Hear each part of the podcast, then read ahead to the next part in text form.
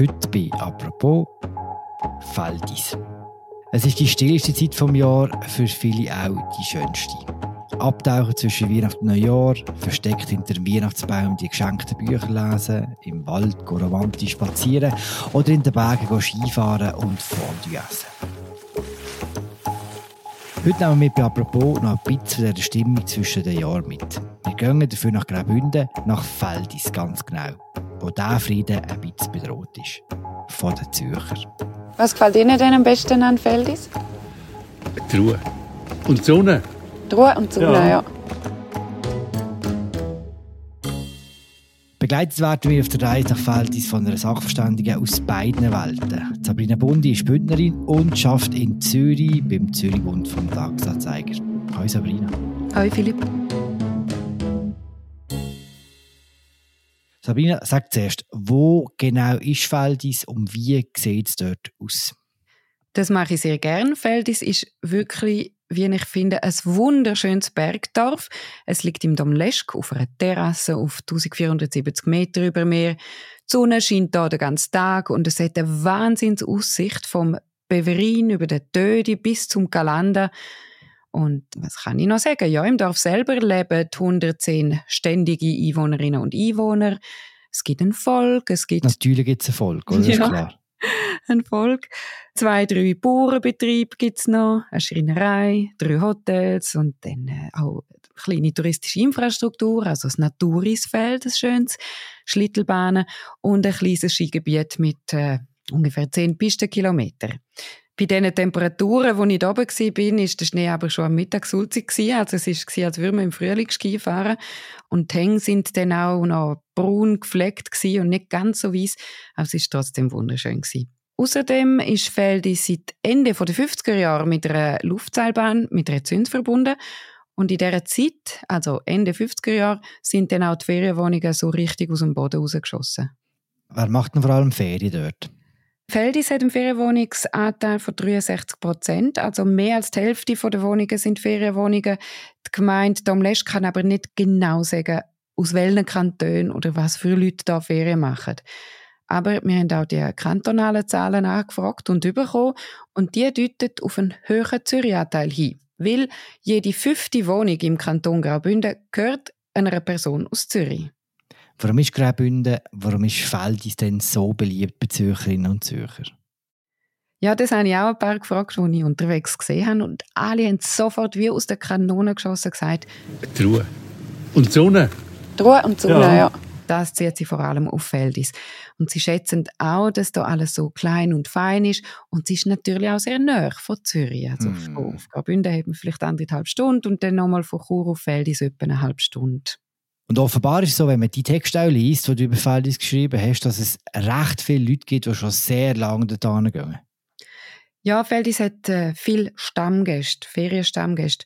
Und einer davon ist zum Beispiel der Andreas Fotsch, mit ihm habe ich auch lange geredet.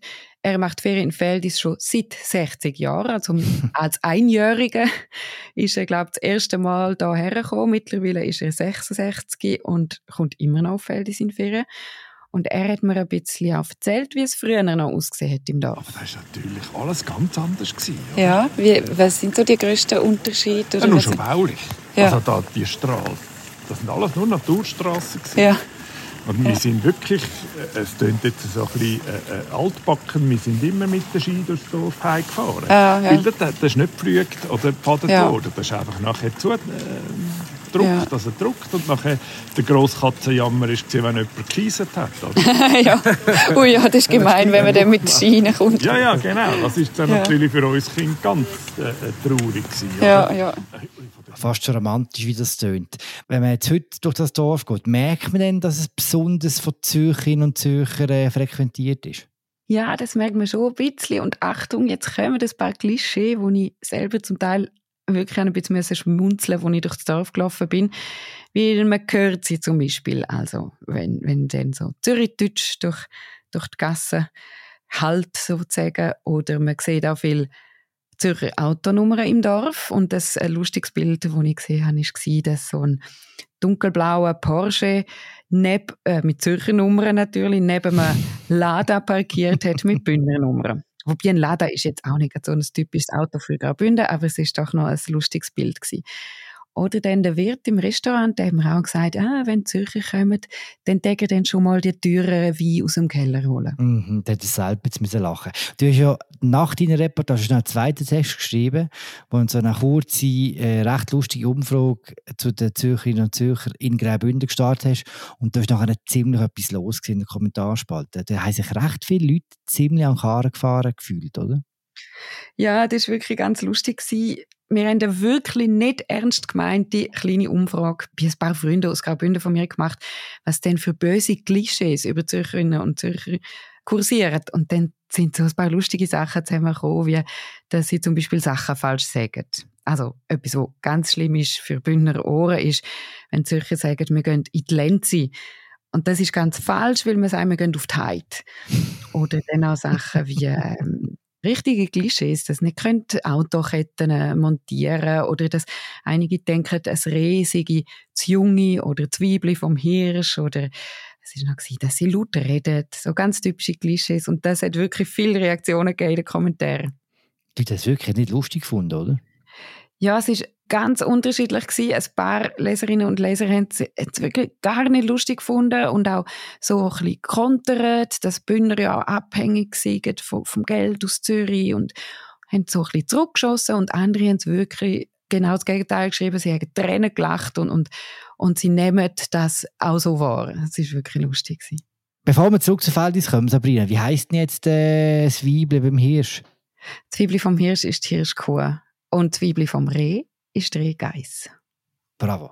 Zurück zu Feldis. Du hast gesagt, es ist klein und fein dort. Das ist ja ein Beispiel für viele Orte in der Schweiz, die vom Tourismus leben und eher klein und beschaulich sind. Und was die Orte alle gemeinsam haben, ist, dass es oft recht fragil ist. Das ganze Zusammenleben zwischen Einheimischen und Gästen. Ich nehme an, in Feldis ist das auch so. Ja, das stimmt. Das ist da wirklich auch so. Es ist durch die Größe in so einem Dorf wie Feld ist vielleicht noch wichtiger, dass alle zusammenspannen, damit es funktioniert. Ich kann vielleicht ein Beispiel machen oder zwei. Also, der Volk da, der in dem Dorf, der, der Laden kann nur im Dorf bleiben, weil eben die Feriengäste auch daher kommen und in dieser Ferienwoche viel im Volk einkaufen. Oder auch, weil das Haus von der Volk drinnen ist, das gehört der Gemeinde und die kommen entgegen mit der Miete. Oder ein anderes Beispiel ist der Sessellift wo nicht mehr da wäre ohne die finanzielle Unterstützung der Gäste. Und wahrscheinlich, ich weiss es natürlich nicht genau, wahrscheinlich hätten die Leute aus dem Dorf das nicht können, allein stemmen oder allein aufrecht behalten. Das hat auch der Andreas Fortsch gesagt, wo wir vorher schon gehört haben. Er ist nämlich nicht nur ein treuer Feriengast im Feldis, sondern auch seit zehn Jahren Verwaltungsratspräsident von der Skilift und Sesselbahn im Feldis. Das ist nicht selbstverständlich. Mhm. Da oben ist nichts selbstverständlich. Mhm. Oder? Das ist nicht Lenzerheide, es ist mhm. nicht Flims, wo man einfach raufkommt, mhm. konsumieren. Ja. Das ist ein riesen Unterschied. Ohne Engagement und, und freiwillige Arbeit geht es da ja. oben nicht. Ja. Und was heisst denn das für die Zukunft des Tourismus in Ort wie in Feldis? Das heißt, dass wahrscheinlich auch in Zukunft wird klein und fein bleiben, also sicher mal Skigebiet, weil ich habe mit ihm auch über Beschneiung geredet und er sagt, es wäre in Feldis fast nicht möglich. Also es wäre viel zu teuer und ökologisch überhaupt nicht sinnvoll, weil Feldis zu wenig Wasser hat. Oder nicht genug Wasser für Schneekanonen. Und wenn man würde das Skigebiet beschneien, dann müsste man entweder die Preise von den Tickets, von den Eintritt verdoppeln oder dann die Gästefrequenzen verdoppeln. Und beides wollen sie aber nicht. Aber es kam auch nicht so auf den Schnee drauf an, hat dann ein Mann gesagt, der in unserer Diskussion, mit in der Diskussion mit dem Shuttle gekommen ist, der Shuttle-Chauffeur. Also Entschuldigung, dass ich euch gestört habe. Das ist auch ein, ein Zürcher, aber schon einen Haufen Jahre dort Ah, Sie sind auch ein Zürcher? Und sehr, sehr engagiert ist im Dorf. Ja, ich bin sehr engagiert, immer engagiert gewesen. Ja. Und immer noch. Er hat dann gerade dazwischen geredet und gesagt, nein, 90 Prozent sei sowieso das Wetter, in Feldis sei es eigentlich immer schön und ob Schnee oder nicht. Die Leute gehen auch wandern oder spazieren, wenn kein Schnee ist. Also jetzt die letzte Woche Sonne gehabt. Hey, hey, da musst du keinen Schnee haben. Ja. Du kannst. Das ist Gestern sind wir ja nicht Ski gefahren da. Ja. Die Ski waren zu, gewesen, aber Haufen Leute sind raufgelaufen. Ja. Was denken eigentlich die Einheimischen über all die Zürcherinnen und Zürcher, die in ihr Dorf kommen? Das lasse ich gerne Josias Just beantworten. Er ist der Co-Präsident der Profeldis. Das ist ein Dorfverein, der sich äh, für Kultur im Dorf einsetzt, aber auch die Schneesportschule leitet. Für Feldis sind es sehr willkommene Gäste. Wir haben sie gerne. Mhm. Und äh, es hat in der Zwischenzeit sogar auch Zürcher, die immer dort oben wohnen. Und äh, ja, sie sind sehr willkommen. Aber natürlich gibt es auch da ab und zu kleinere Probleme zwischen den Einheimischen und Ferienwohnungsbesitzern. Es menschelt auch in Feldis, hat er gesagt. Zum Beispiel ähm, hat er erzählt von Gästen, die gerne die Biodiversität im Feldis schützen möchten und dann vielleicht aber ein bisschen in den Clinch kommen mit den Bauern, die eine breitere Straße haben, um zu den Feldern zu kommen. Aber Generell sagt er, das sind wirklich kleine Probleme und die Probleme sind sehr gering im Vergleich mit anderen Dörfern in Graubünden, die so einen höheren Zweitwohnungsanteil haben. Mhm. Wenn du den Zweitwohnungsanteil ansprichst, in vielen Dörfern, wo so viele Wohnungen eben nicht den Einheimischen gehören, sondern äh, Touristinnen und Touristen, haben dann die Leute, die immer im Dorf wohnen, Problem, bezahlbaren Wohnraum zu finden. Ist das in Feldis auch so? Das habe ich Josias just auch gefragt und er meint, es sei nicht wirklich einfach für Familien in Feldis etwas zu finden. Aber nicht, weil der Wohnraum zu teuer ist, sondern weil es einfach nicht mehr so viel Bauland gäbe da. Das Problem, das sieht auch der Linard Ruttishauser. Er ist der stellvertretende Geschäftsführer vom Hotel und Restaurant Feldiserhof. Auch ihn habe ich das gefragt.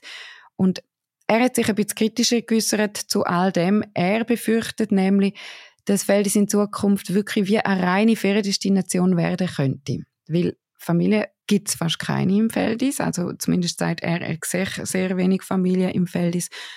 Und ja, zusammenfassen können wir so, was er gesagt hat, Zweitwohnungsbesitzer hätte man natürlich gerne im Feldis, aber noch lieber hätte er, wenn Familien auf Feldis würde kommen. Mhm. Stimmt denn, was er sagt? Hast du nachgefragt, wie viele Kinder es in Feldis gibt? Ja, ich habe auf der Gemeinde nachgefragt und es hat mich erstaunt, weil äh, es gibt äh, 20 Kinder unter 18 Jahren in Feldis und das hat nicht nur mir stund, sondern auch der Josias Just sagt, das sei viel, weil er möge sich noch gut daran erinnern, wo es im Dorf zwei, drei Kinder hat insgesamt. Also wir fassen mal zusammen. Wir haben das Dorf in Graubünden. Es ist nicht mehr schneesicher, kann man sagen. Man kann es auch nicht wirklich gut beschneien. Es gibt recht viele Touristinnen und Touristen trotzdem. Einen recht hohen Anteil an Zweitwohnungen.